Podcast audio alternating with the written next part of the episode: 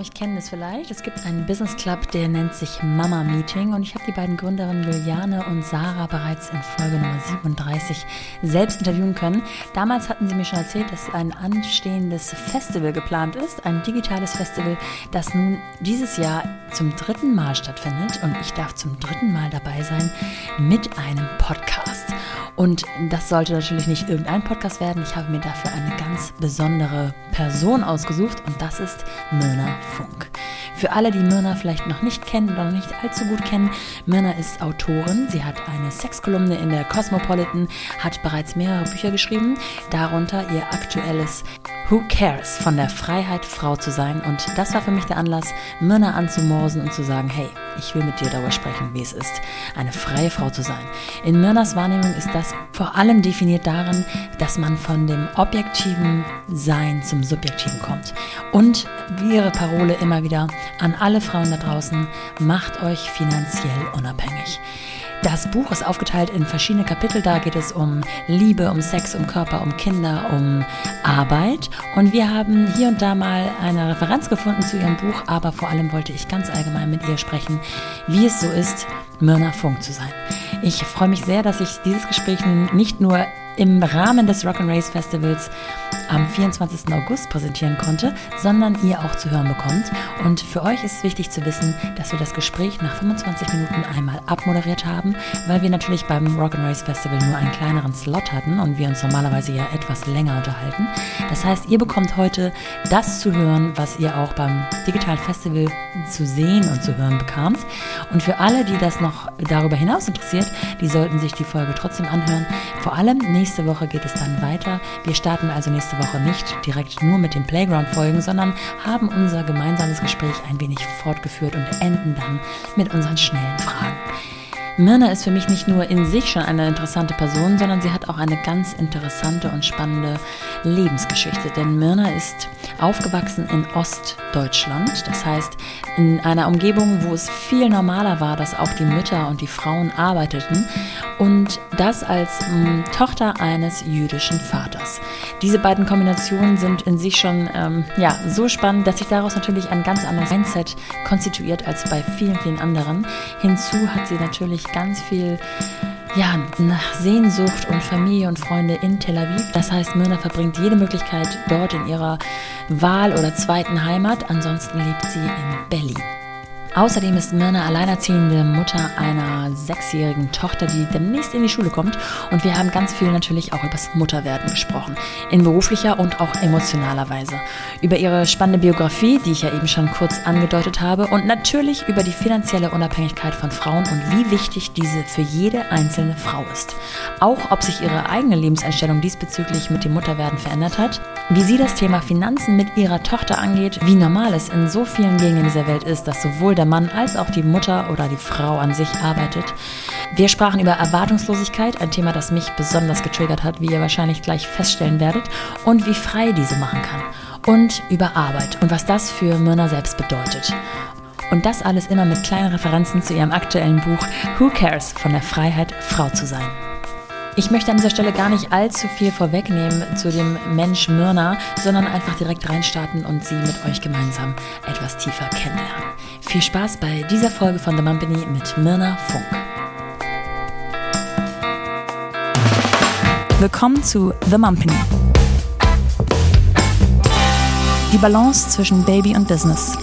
Werbung. Ich möchte euch gerne unseren heutigen Supporter vorstellen und das ist HelloFresh. Und ich könnte mir vorstellen, dass die allermeisten von euch bereits wissen, was HelloFresh anbietet, auch wenn sie es selber noch gar nicht getestet haben. Aber ich möchte euch heute vor allem meine eigenen Erfahrungen äh, ein bisschen darstellen, damit ihr vielleicht auch den Impuls bekommt, HelloFresh selber zu testen. Und am Ende gibt es noch einen richtig coolen Code namens HF HelloFresh Mumpany, alles groß geschrieben, mit dem ihr ein richtig gutes Goodie abstauben könnt. Also zuerst mal zu meiner persönlichen Erfahrung. Mit kleinen Kindern einkaufen Einkaufen zu gehen ist ja so eine Sache. Man hat dann äh, nicht so richtig die nötige Ruhe, muss mit einem Auge immer darauf achten, dass kein Kleinkind irgendwas anderes aus den Regalen räumt. Also das nimmt einem HelloFresh schon mal alles ab, denn man kann ganz easy über die App alles liefern lassen und es kommt bis an die Haustür zu einem nach Hause.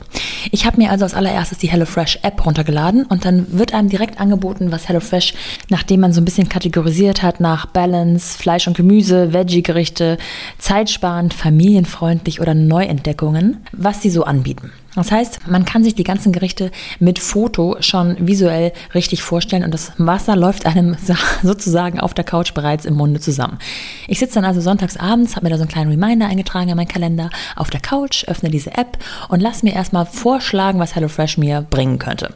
Man kann vorab übrigens einstellen, ob man ein Single-Haushalt ist oder eine Familie oder ein Pärchen oder oder oder. Es ist also für jeden was dabei. Oder wie in unserem Fall, wir sind zwar zu viert, aber tatsächlich essen tun erst drei so richtig. Bei uns reicht also ein Paket für drei Personen. Ich sitze dann also auf der Couch, lass mich inspirieren und äh, stimme entweder alleine oder mit meinem Mann ab, was wir uns nächste Woche so gönnen. Und dann kann ich ganz einfach anklicken, welches Gericht ich haben möchte. Wenn mir eins nicht gefällt, kann ich es easy austauschen und einfach das nächste nehmen oder oder oder. Was passiert dann? HelloFresh liefert dann in der kommenden Woche in einem großen Paket und natürlich gekühlt. Also selbst wenn ich, sage ich mal, erst eine Stunde später nach Hause käme oder nicht sofort Zeit habe, alles auszupacken, ist alles sicher aufbewahrt zu mir nach Hause. Ich kann es alles verpacken und mir selber einteilen, wann ich es tatsächlich koche. Es muss nicht am ersten Tag passieren, es kann auch am zweiten oder dritten Tag ausgepackt werden. Alles easy.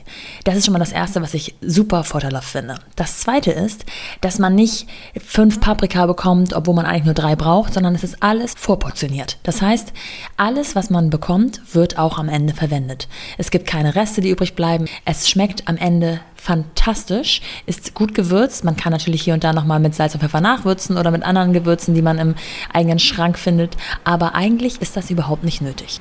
Wir lieben zum Beispiel den Halloumi-Salat. Ich habe äh, in meiner Zeit als eigene Gastronomin auch am allerliebsten Halloumi-Salat verkauft, gemacht und selber gegessen.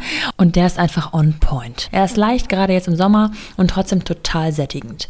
Und das Beste ist, meine dreijährige Tochter kann sozusagen mithelfen. Das heißt, sie kann mir helfen, die einzelne Verpackung aufzumachen. Sie kann mir helfen, etwas in die Schale zu tun, umzurühren. Das Schneiden überlasse ich eher mir, obwohl sie da schon echt Lust drauf hat. Aber hm, naja, ihr könnt es euch vorstellen. Das Ganze ist sehr schnell gemacht. Ähm, vorher steht auch immer auf einem großen Zettel natürlich ganz genau, was zu tun ist, Step by Step. Es ist wirklich ja für Anfänger, für Dummies, für Menschen, die normalerweise gar nicht so gerne kochen. Und am Ende sind alle happy. Sowohl mein Mann, der sich entweder beglückt bekocht von mir fühlt oder auch selber sehr gerne HelloFresh kocht. Für jeden was dabei. Ich liebe HelloFresh und das möchte ich euch einfach nahelegen, weil es einfach den Mental Load in Sachen Einkaufen und Kochen total erleichtert. Und mit dem Code, eben schon genannt, alles großgeschrieben, HF Mumpany in einem Wort, sparst du bis zu 90 Euro in Deutschland und Österreich beziehungsweise bis zu 140 Franken in der Schweiz auf die ersten vier Boxen.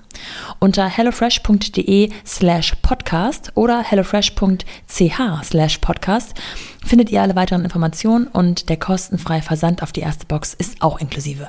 Der Code gilt nur für Neukunden und nicht auf Gerichte, die mit Meisterstück, Expressrezept, extra Leckerbissen oder Premium gekennzeichnet sind. Ich kann euch aber versprechen, dass da noch genug übrig bleibt. Es gibt jede Woche über 30 abwechslungsreiche Rezepte, aus denen man wählen kann. Im flexiblen Abo kann man die Lieferung jederzeit anpassen, pausieren oder sogar kündigen. Das heißt, wir sitzen zusammen auf der Couch und überlegen uns einfach, was wir diese Woche essen wollen oder ob wir vielleicht diese Woche einfach mal pausieren wollen, weil wir vielleicht eingeladen sind oder außer Haus essen.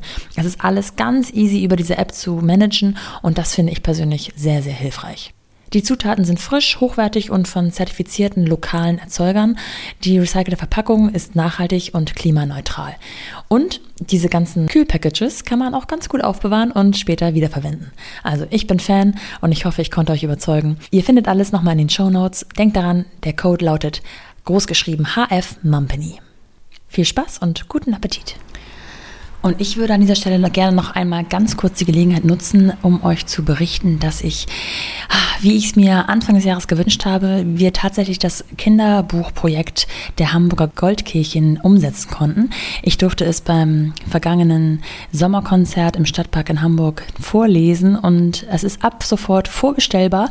Gewinne werden gespendet an die Kinderkrankenhäuser rund um Hamburg und im allgemeinen Norden Deutschlands. Und ich würde mich total freuen, wenn ihr mal auf der Hamburger Goldkirchen-Seite vorbeischaut und euch vielleicht das Buch anschaut und gegebenenfalls vorbestellt für euch, für eure Lieben zu Hause zum Verschenken, zum Mitbringen und so weiter und so fort. Ihr tut was für den guten Zweck und ja, das Buch ist ähm, sogar mit einer Moral versehen, die da lautet, man muss nicht immer alles können, um Spaß zu haben und zu gönnen, nur Leidenschaft, das braucht es sehr. Dann klappt's mal weniger, mal mehr.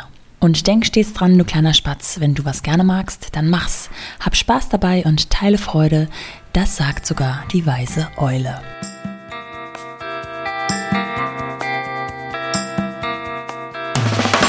Willkommen zu The Mumpany. Die Balance zwischen Baby und Business. Ich bin ganz froh, dass du heute hier bist, äh, dass wir es geschafft haben. Ich bin quasi ähm, hierher gekommen für ein Auswärtsspiel. Mhm. Ähm, du hast aber auch nicht so richtig Heimspiel, weil das ist ja nicht jetzt dein Studio, sondern wir sind hier nun zu Gast. Und äh, dafür habe ich natürlich ein Gastgeschenk mitgebracht, weil du hier heimischer bist als ich. Ah ja? Mhm. Und du hast mal in einem Interview auf die Frage, ähm, welche Farbe du wärst, wenn du eine Farbe wärst, zartrosa gesagt. Ach so, habe ich, ob das du das ja? erinnerst. Nee, ich muss so, ich sag so viel am Tag, dass ich mir die Hälfte nicht mehr merken kann. Anlässlich dessen und irgendwie auch des Covers von deinem mhm. neuen Buch ähm, das wir natürlich noch mal ein bisschen genauer besprechen werden. Und meines Nachnamens habe ich dir etwas Blubberndes in oh, cool. Ich dachte mir, ähm, ist ja auch kalt, sonst hätten wir nee, den jetzt leider aufmachen nicht. können. Ach so, vielen Dank. Meine Anreise war ein bisschen Sehr länger. Gut. Es hat sich alles aufgewärmt. Aber Wunderbar, ich stell's mal runter, damit das nicht so. Du findest sicherlich einen Anlass, um das Ganze. Äh immer. Zum Trinken immer. Ähm, ich wollte dich als allererstes fragen, wie es dir geht, weil du bist jetzt gerade aus Tel Aviv wieder zurückgekehrt. Mhm. Und ähm, in Tel Aviv ist einiges los, gerade in den letzten Tagen gewesen. Äh, wie geht's dir? Wie hast du das erlebt? Also ich kenne das ja schon. Ich habe ja in, äh, in, Tel Aviv gelebt, auch während des Gaza-Konflikts 2014. Das war viel krasser, als es jetzt ist. Und daher bin ich ehrlich gesagt ganz entspannt. Also ich saß gestern mit meiner Tochter im Flugzeug anderthalb Stunden auf der Rollbahn, weil wir nicht starten durften wegen des Raketenbeschusses. Ja. Und wir erst starten konnten, als gerade irgendwie so kurz mal Ruhe war. Äh, und es ist natürlich lustig irgendwie und schräg und weird. Ne? Ja. Also viele Gefühle kommen da, glaube ich, zusammen. Aber wenn man so lange wie ich schon zwischen Berlin und, und Israel lebt, dann, ähm, dann ist das, äh, äh also ist das Normalität das konnte man so ein bisschen, also ich, meine erste Quelle war es jetzt quasi du über Social Media. Ja. Ähm, und äh, da konnte man merken, dass du relativ entspannt bist damit. Mm. Zumal ich auch dachte, okay, du bist mit deiner Tochter da, die ist jetzt mm. sechs oder sieben. Ne? Mm. Ähm, trotzdem wirkte es so, als ob du das nicht zum ersten Mal erlebst. -hmm. Ähm, und ich habe eben schon im Vorgespräch gesagt, ich fahre auch demnächst nach Tel Aviv und ich wüsste nicht, wie entspannt ich da wäre, weil ich das Ganze nicht einschätzen ja. könnte. Aber du hast es äh, heil hierher geschafft. Ja. Die Kleine hat es auch alles. Ähm, ja. Damit sind wir eigentlich schon ein bisschen im Thema, denn es soll mhm. hier ja auch um Vereinbarkeit gehen und darum, dass du ähm, unter anderem Mutter bist. Du hast es in deinem Buch ganz schön beschrieben, dass das Muttersein dich nicht ähm, komplett beschreibt, aber einfach ergänzt. Zu all den Rollen, die du auch schon in dir trägst, bist du jetzt zusätzlich seit sechs, sieben Jahren auch Mutter. Genau. Und das finde ich ganz gut, weil ähm, ich habe dich in der Recherche und das ist immer so schön, wenn ich jemanden vor mir sitzen habe, über den man ein bisschen was schon im Vorwege lesen oder sehen oder hören kann, ähm, dich wahrgenommen als eine sehr selbstbestimmte Frau. Mhm. Und das ist ja nun etwas, was vielen Frauen, wenn sie Mütter werden, so ein bisschen abhanden kommt, diese Selbstbestimmung. Beziehungsweise sagen viele, dass die Fremdbestimmung so einen großen mm, Teil auf einmal einnimmt. Wie hast du das damals erlebt? Also bei dem Begriff Fremdbestimmung bin ich ja dann immer sofort raus. Ne? Also das wissen vor allem ja diejenigen, die mich und meine Arbeit so ein bisschen kennen ich, äh, ich, ich weiß nicht, ich bin schwanger geworden, habe mich gefreut, habe einfach irgendwie mein Leben weitergelebt, habe dann dieses Kind bekommen. Äh, auch per Kaiserschnitt irgendwie, weil nach 26 Stunden war dann so Ende Gelände.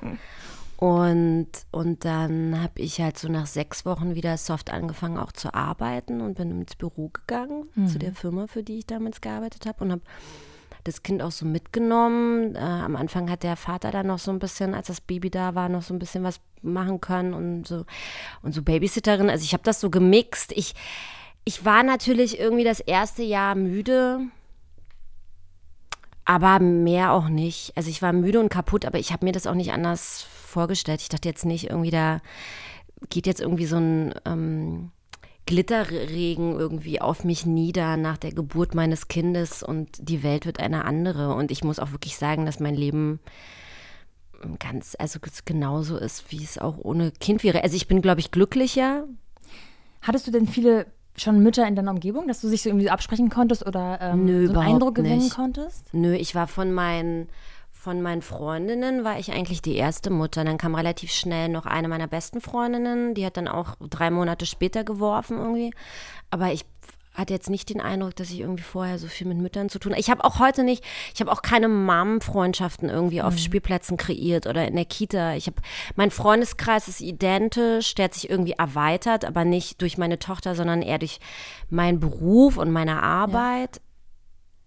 Ich glaube, das ist genau das, was ähm, vielleicht auch so ein bisschen der Clou zu dem Ganzen ist, mhm. dass du dich weiterhin als Mirna verstehst mhm. und das eben ein Esse, also irgendwie ein Zusatz war, aber du nicht, im Gegensatz zu vielen anderen Frauen vielleicht auch, was ja vollkommen deren äh, Meinung sein kann und deren äh, Lebenseinstellung sein kann, sich so komplett alles gedreht hat und so alles umgestellt hat.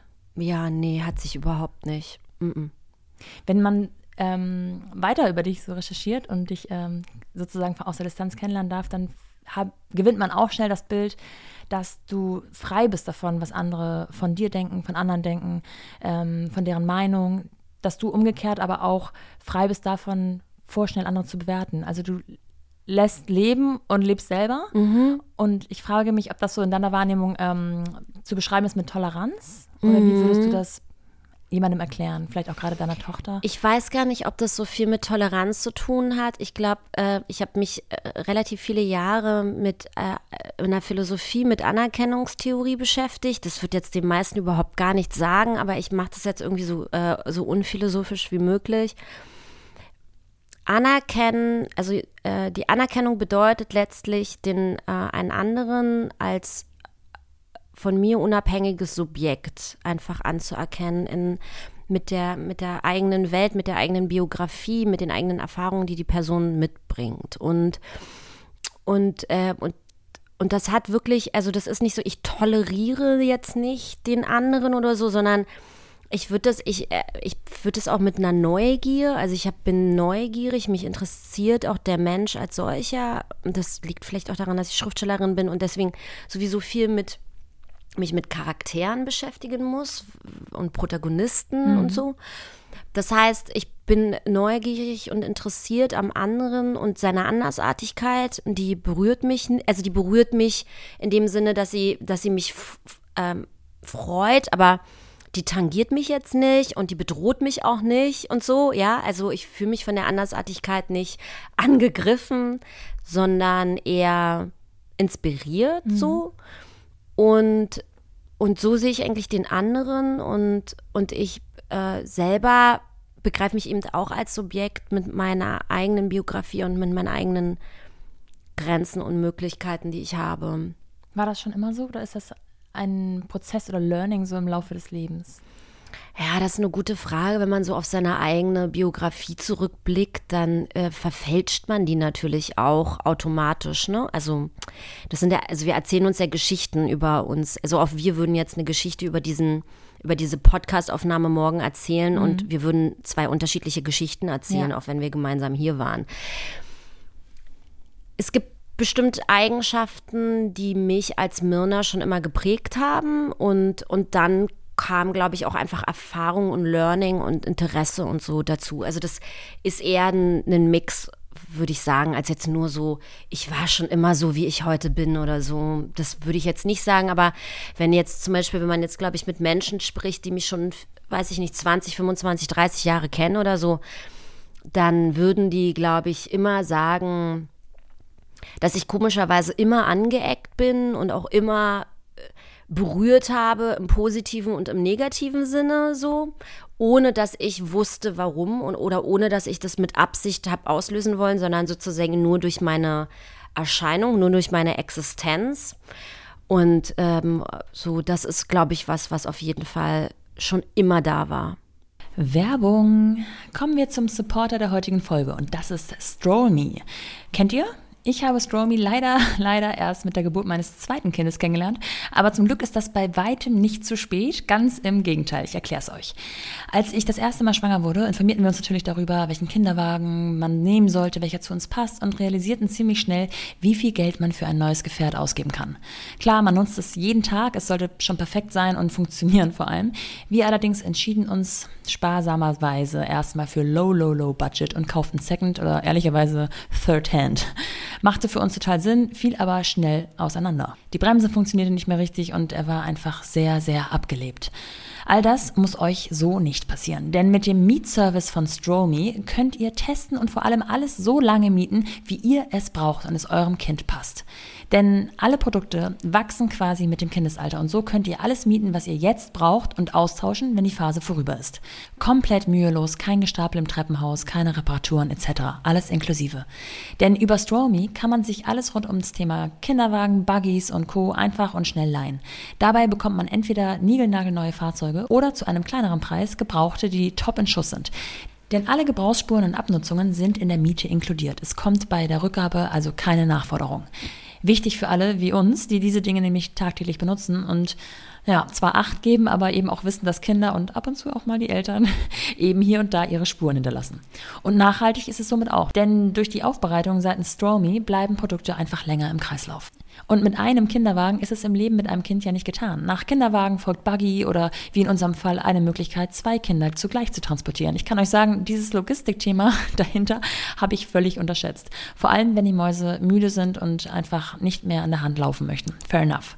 Mit den richtigen Gadgets erweitert man da seinen Radius schon enorm. Aber sie wachsen auch so schnell wieder raus. Dann muss man neu investieren, die Wägen stapeln sich im Treppenhaus und so weiter. Ihr kennt das Spiel bestimmt. Was ist da also die Lösung? Mieten. Ich sag's euch. Und zwar monatlich. Und zurückgeben, wenn es nicht mehr gebraucht wird. Oder man merkt, dass das Gefährt doch nicht richtig gut in den Alltag passt. Einfach super praktisch, wie ich finde. Ich liebe diesen Dienst und vor allem wächst das Sortiment stetig. Nicht nur die Auswahl der Kinderwagen und Buggies ist enorm und führt eigentlich alle großen Marken. Es gibt jetzt zum Beispiel auch Kinderfahrräder. Apropos, auch Fahrradanhänger kann man sich beispielsweise ausschließlich für den Sommer bei Stromy mieten. Die Miete ist monatlich kündbar. Also ich schätze die hohe Flexibilität sehr. Die Eltern haben einfach durch Stromy immer genau das richtige Produkt für das Alter des Kindes. Ich finde es genial. Und über die Landingpage www.strawme.de slash mumpany gibt es mit dem Code kleingeschrieben mumpany10 nochmal 10% on top www.strollme.de slash mumpany und der Code lautet kleingeschrieben mumpany10. Schaut es euch einfach mal an, alles auch nochmal in den Shownotes zu finden. Es lohnt sich. Viel Spaß. Bevor wir so richtig tief einsteigen, mhm. würde ich gerne für alle, die dich vielleicht nicht so ähm, gut kennen oder äh, gerade erst kennengelernt haben, so ein paar Eckpunkte in deinem Leben einmal zusammenfassen, die, glaube ich, ganz wichtig sind, ähm, um zu verstehen, vielleicht auch, was das Ganze um dich herum, so welche Wolke du mitziehst. äh, Korrigiere mich gerne oder ähm, ja. ergänze. Also du bist in Ostberlin geboren, mhm. geborene Jüdin. Mhm. Ja, auch da wäre es jetzt, also ich, mein Vater, also geboren bin ich im halachischen Sinne nicht jüdisch. Also ja. ist super kompliziert. Also ich habe einen jüdischen, also meinen jüdischen Vater, einen halachisch-jüdischen Vater. Meine Familie ist väterlicherseits ähm, ist jüdisch ähm, äh, aus Deutschland. Die haben sozusagen ähm, Teile davon sind dann nach Israel gegangen. Deswegen habe ich Familie in Israel. Teile davon haben dann im Exil überlebt ähm, während des Dritten Reichs. Und, ähm, und meine Mutter ist nicht Jüdin und ähm, ich bin aber stark sozusagen auch in Israel sozialisiert. Deswegen habe ich sozusagen mich auch immer, meine Identität immer als jüdisch verstanden. Trotzdem ist es aber im Judentum sozusagen so, dass man jüdisch über die Mutter wird. Mhm. Und dann habe ich entschieden, letztes Jahr im September eine sogenannte Statusanerkennung zu machen. Dann bin ich vor ein Rabbinatsgericht und, äh, und Statusanerkennung können alle Menschen mit jüdischem Vater machen. Da wird sozusagen nur nochmal ihr Jüdischsein bestätigt, weil sich einfach in Bezug auf die jüdische Identität auch in den letzten 50 Jahren einiges getan ja. hat und jetzt bin ich auch im halachischen Sinne okay. Jüdin. Genau. Mhm. Also mit einem jüdischen Vater, aber ähm, nur teilweise groß geworden, weil mhm. der, als du, wie alt warst du da? Acht, Acht. Jahre alt, ähm, aus der ehemaligen DDR geflohen ist. Mhm. Ähm, das finde ich nochmal ein wichtiger Punkt, um das Ganze zu verstehen. Ist der nach Der West- gegangen? Oder? Nee, der ist nach West-Berlin gegangen. Nach West-Berlin. Okay. Genau, der ist nach West-Berlin gegangen und als die Mauer gefallen ist, haben wir uns auch ganz normal wieder gesehen. Ja. Also da waren dann so anderthalb Jahre dazwischen, wo wir uns nicht gesehen haben. Aber er ist eben sozusagen geflohen. Ja. Und bist du dann auch rübergegangen, als die Mauer auf war, oder seid ihr geblieben, wo ihr wart? Wir, also ich und meine Mutter, meine, meine Eltern waren schon getrennt vorher. Mhm. Und ich und meine Mutter haben weiterhin in Ostberlin gelebt und er hat in Westberlin gelebt. Und das erste Jahr, als auch noch, als kein vereintes Deutschland gab, bin ich sozusagen immer an den jedes zweite Wochenende oder was, wie, wie oft ich da bei dem war, bin ich dann sozusagen, musste ich die Grenze nach Westberlin übertreten mit einem Kinderreisepass und ähm, war dann auch in Westberlin. Das heißt, ich habe dann auch Westberlin vor allem durch ihn relativ schnell auch kennengelernt, was vielleicht gar nicht so viele in Ostberlin oder in, auch in Ostdeutschland oder so Ja. hatten. Und dann habe ich als nächstes gelesen, dass du relativ früh ausgezogen bist Mhm. und auch sehr früh ähm, entweder deswegen oder dadurch oder mit Hilfe dessen oder trotz dessen auf eigenen Füßen standst und Ja. ähm, eigentlich mit dem 17. Lebensjahr angefangen hast zu arbeiten und für dich Genau. selbst verantwortlich zu sein. Genau. Und das finde ich so grundlegend auch, um zu verstehen, warum du auch dieses Buch unter anderem Absolut. geschrieben hast, weil es geht einfach um die finanzielle Unabhängigkeit aller Frauen, Mhm. Ähm, beziehungsweise den Aufruf ähm, an vor allem die Frauen, wenn ich mich, wenn ich es richtig verstanden habe, die das Privileg haben, nicht arbeiten zu müssen, Genau. ähm, sie daran zu erinnern, dass sie möglicherweise, wenn das Leben nicht so spielt, wie es vorgesehen ist, in eine sehr prekäre Situation kommen können, nämlich ähm, abhängig zu sein von dem Vater der Kinder oder seinem eigenen Ehemann. Ja, also sie, das sind sie ja sowieso schon. Also sie halten ihre Situation, also ihre Situation ist überkrass privilegiert, weil sie müssen nicht arbeiten. Und davon Millionen von Frauen sind in so einer Situation gar nicht. Die können diese, sie können, haben gar nicht diese Wahl. Ich hatte diese Wahl nie. Auch als Mutter habe ich nicht diese Wahl. Ähm, aber ich glaube, was ihnen nicht bewusst ist, dass sie sich eigentlich längst in einer total prekären Situation befinden, auch wenn es gar nicht so wirkt. Und ähm, die Scheidungszahlen sind offensichtlich. Fast die Hälfte aller Ehen ähm, wird geschieden. Und, äh, und, und seit 2008 gibt es ja auch ähm, ein Urteil, so dass Männer auch überhaupt nicht mehr nach der Scheidung die Frau versorgen müssen. Ja, also in dem Moment, wie sozusagen die Scheidung stattfindet und ich geschieden bin und ich habe 10 oder 15 Jahre nicht gearbeitet, dann lande ich sozusagen sofort in Hartz IV. Das ist das sozusagen, das ist das Schicksal jeder Frau, die jetzt sozusagen entschieden hat, äh, es ist immer total Spaß, zu Hause Cupcakes zu backen und das Mittagsmagazin zu gucken. Und, ähm, und ich werde ganz oft ja missverstanden und die meisten Angriffe geschehen ja auch irgendwie von wegen, ja, ich würde die das wäre ja irgendwie ein Privileg oder irgendwie sowas, aber aber das eigentliche Privileg ist, sich noch diese Frage stellen zu können, ob ich eigentlich zu Hause bleibe oder in Teilzeit arbeite. Das ist das eigentliche Privileg. Ja. Und das führt mich nämlich zu der Überlegung, die ich vorher hatte. Ich rede ja so oft über Vereinbarkeit in meinem Podcast und ich konnte mir vorstellen, dass ich, wenn ich dich jetzt diese üblichen Fragen oder dir jetzt diese üblichen Fragen stelle, dass du dich eigentlich totlachst und sagst, das war für mich nie ein Fragezeichen. Also ich bin aufgewachsen ähm, im Osten Berlins. Da ist sowieso die Situation ganz anders. Die Mütter haben gearbeitet, teilweise oder größtenteils Vollzeit, wenn ich richtig Ja, bin. die, ge- in der gesamten DDR, also 1989, ähm, zum Fall der Mauer, haben 91 Prozent aller Frauen gearbeitet und zum Großteil auch wirklich Vollzeit gearbeitet. Das heißt, also ich bin mit, mit zwei arbeitenden Großmüttern und einer arbeitenden Mutter, Mutter aufgewachsen, auch in meinem Freundeskreis, ähm, also im Osten und so war das also sozusagen es war völlig normal, völlig normal, dass der Mann und die Frau gearbeitet hat. Auch heute ist es sozusagen im Osten Deutschlands völlig normal, dass der Mann und die Frau arbeitet. Auch in anderen Ländern Europas und dieser Welt ist das völlig normal. Also äh, jetzt, also ich bin ja nun, wir haben gerade darüber gesprochen, ich komme aus Tel Aviv gerade.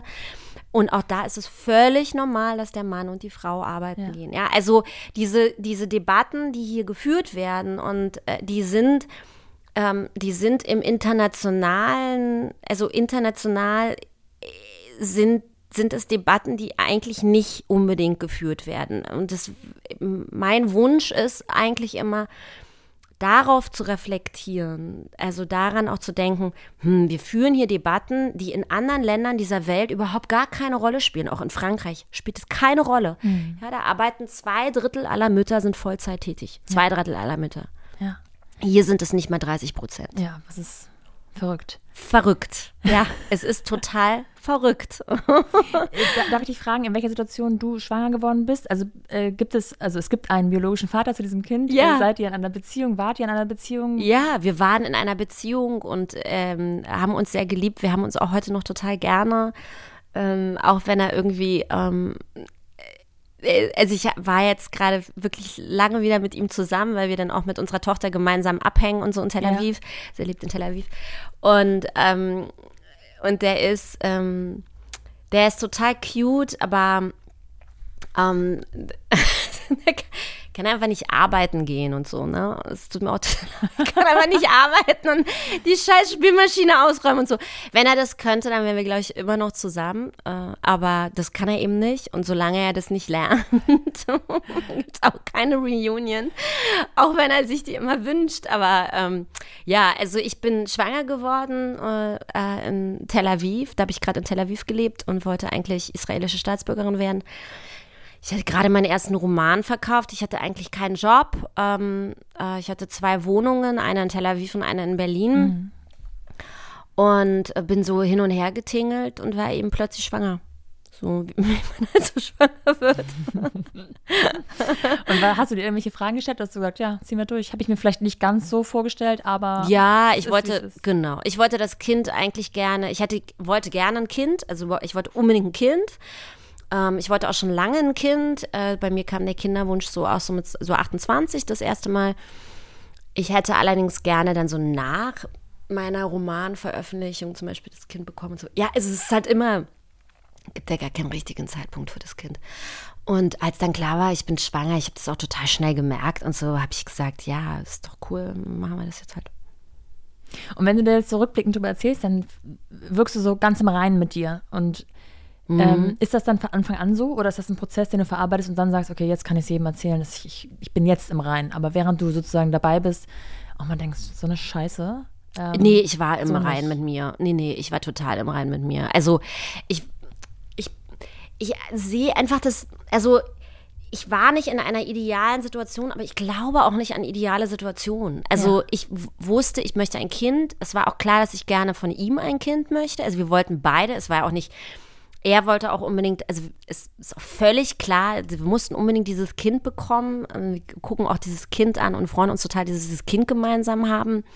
Das sollte geboren werden und, äh, und, und das war irgendwie völlig klar und, äh, und so habe ich das auch irgendwie dann im Verlauf meiner Schwangerschaft gesehen. Ich, auch während, ich mochte meine Schwangerschaft auch. Ich fand es irgendwie, aber ich habe auch immer ich bin einfach weiter geflogen, obwohl man das nicht mehr durfte. Und ich habe alles gegessen, ich habe nichts gelesen, es hat mich alles nicht interessiert. Ja. Ich war da irgendwie so, ich sage das ja auch in dem Buch, ich halt auch Schwangerschaft überhaupt nicht für irgendwas Spezielles, ja, also. Also, aber dennoch muss man ja sozusagen festhalten oder feststellen, dass nicht jede Partnerschaft, die auseinandergeht und in der es ein Kind gibt, ja. ähm, so gut von außen betrachtet, ähm, das, gut miteinander funktioniert. Also das war bei uns auch nicht.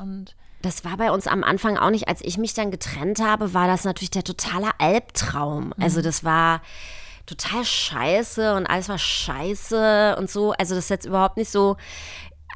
Aber das Leben ist ja auch nicht die ganze Zeit einfach. Mhm. Ja, also ich habe da überhaupt nicht, auch überhaupt nicht so eine Erwartungshaltung an das Leben oder die Welt oder den mein Gegenüber. Also meine Erwartungshaltung ist wirklich nur, lass mich leben. Ist, ja. Ich weiß, es klingt total schräg, aber das ist meine einzige Erwartungshaltung, die aber ich habe. Genau darauf wollte ich hinaus. Ja. Auf deine Erwartungshaltung. Weil das war das, was ich am Anfang auch meinte, mit, dass man, dass ich den Eindruck gewonnen habe in der Vorbereitung, mhm. dass du so ähm, auf die Meinung anderer pfeifst mhm. und im Gegenzug dazu auch eben auch keine Erwartungshaltung an andere hast. Mhm. Und ich glaube, dass das total also es hat mich total gecatcht, wie du vielleicht mhm. merkst, weil ich da so die ganze Zeit rumschiffe. Ja. Äh, weil ich glaube, dass es einen so vieles ähm, leichter leben lässt. Mhm. Wenn man keine Erwartung hat, also wenn du jetzt an diesen Mann immer wieder die Erwartung gehabt hättest, jetzt ändere dich, jetzt räum die Spülmaschine aus, jetzt mach, mach, mach, dann tut vielleicht alles auch ein bisschen mehr weh oder macht, bereitet dir mehr Stress und ja. lässt deine Energy irgendwie voll versprühen, als wenn du sagst, weißt du was?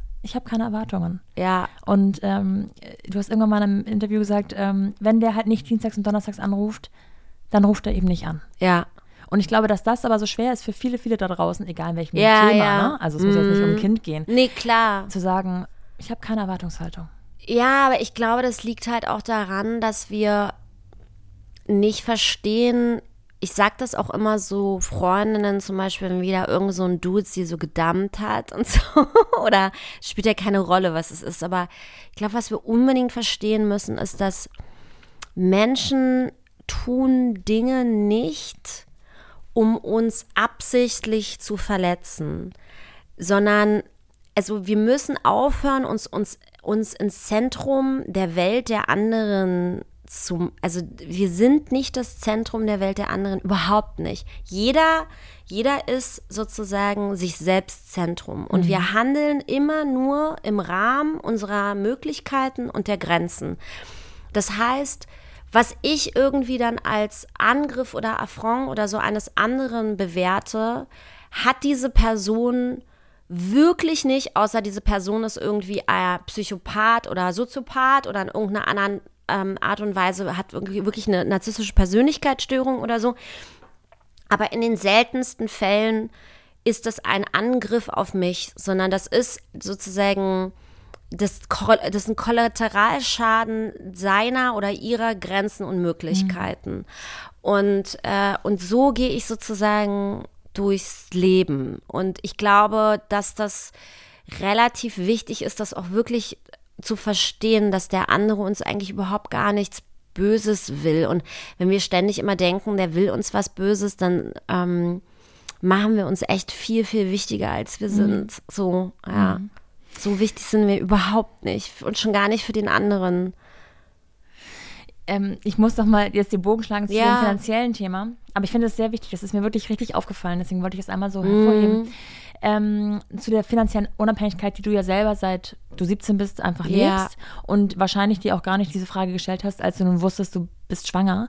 Das heißt, du bist ähm, zu keinem Zeitpunkt abhängig gewesen von dem Vater dieses Kindes. Nee, der war von mir finanziell abhängig. Also ich habe uns zwei Jahre finanziell sozusagen versorgt. Ja.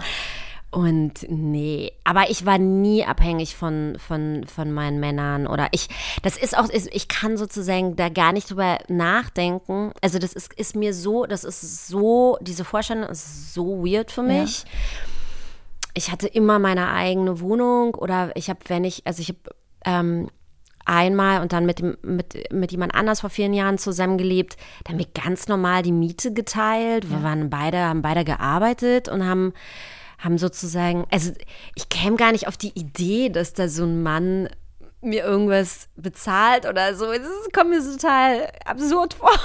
ich weiß nicht, ja. Und hat sich dieses Gefühl mit einer Tochter im Schlepptau irgendwie nochmal verändert, weil du jetzt sozusagen eine Verantwortung noch für ein zweites Wesen hast, ähm, was von dir wiederum irgendwo zu, zu Beginn abhängig ist? Ja.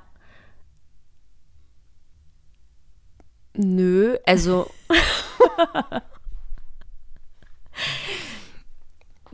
Punkt. ja, genau.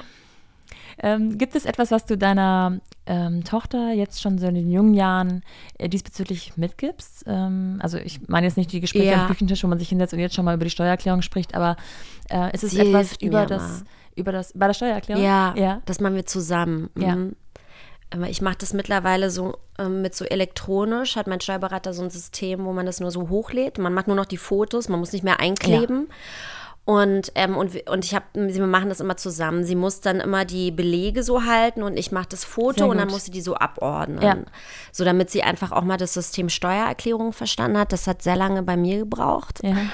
Und das hat mir auch niemand erklärt und deswegen ist es gar nicht so schlecht, dass sie das schon mal weiß, weil ah, Finanzamt und so.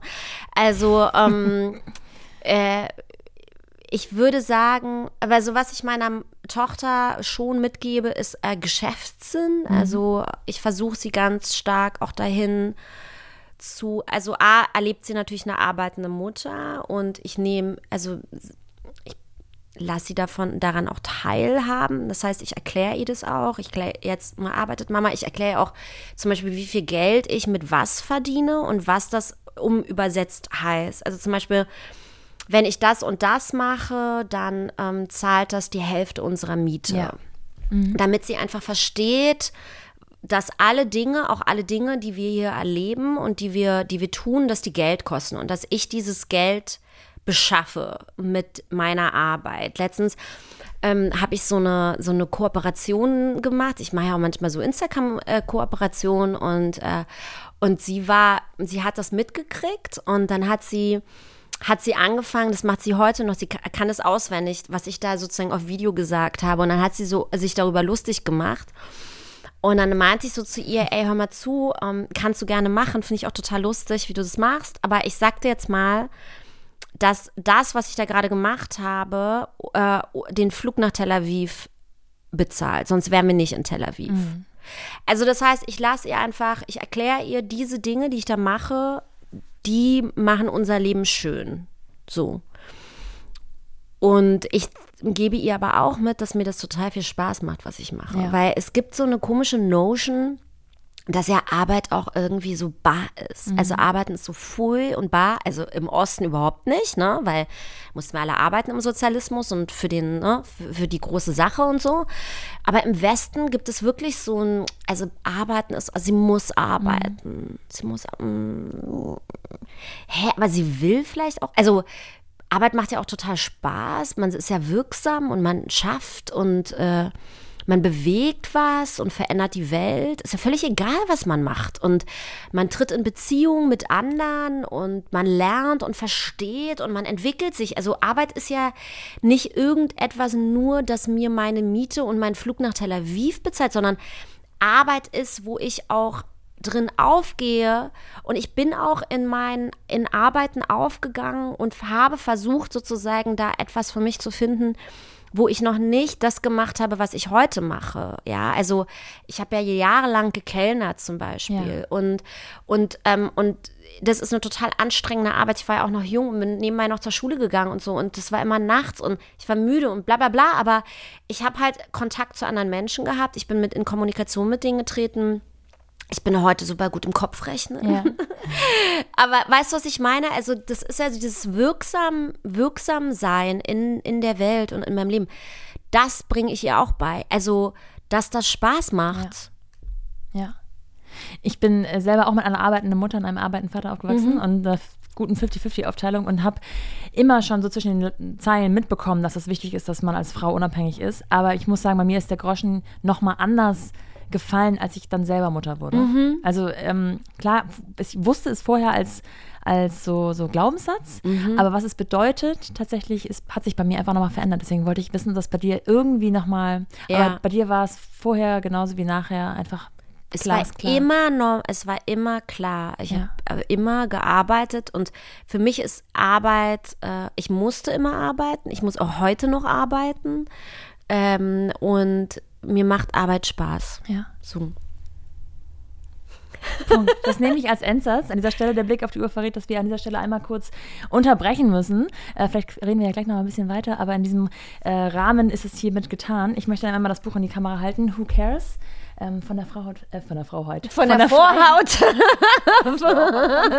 Freiheit, Frau zu sein. Da gibt es auch ein paar süße Anekdoten, auch bezüglich des ähm, äh, Finanzamtes unter anderem. Aber ja. insgesamt, es liest sich schnell. Du hast gesehen, ich habe hier überall schon so Eselsohren drin. Ja, also sehr gut. Ich kann gut. das total empfehlen und ähm, überall, wo es Bücher gibt wahrscheinlich. Ne? Gibt es dieses Buch. Super. Dankeschön für deine Zeit. Danke dir.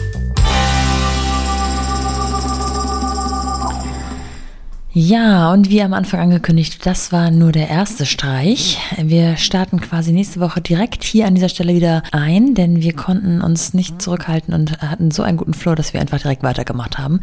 Von daher lohnt es sich auf jeden Fall, ähm, eine Woche zu warten und vielleicht das Glöckchen anzustellen, den Podcast sowieso schon längst bitte abonniert zu haben und nächste Woche nicht zu verpassen, wenn wir genau an dieser Stelle weitersprechen. Ich ähm, notiere euch nochmal in den Shownotes, wie ihr Mörner findet, weil ich könnte mir vorstellen, dass die ein oder andere da sicherlich noch ein bisschen mehr graben will und erfahren möchte, was Mörner so treibt, den ganzen lieben langen Tag. Und ich freue mich dann auf nächste Woche. Bis dann, eure Nora.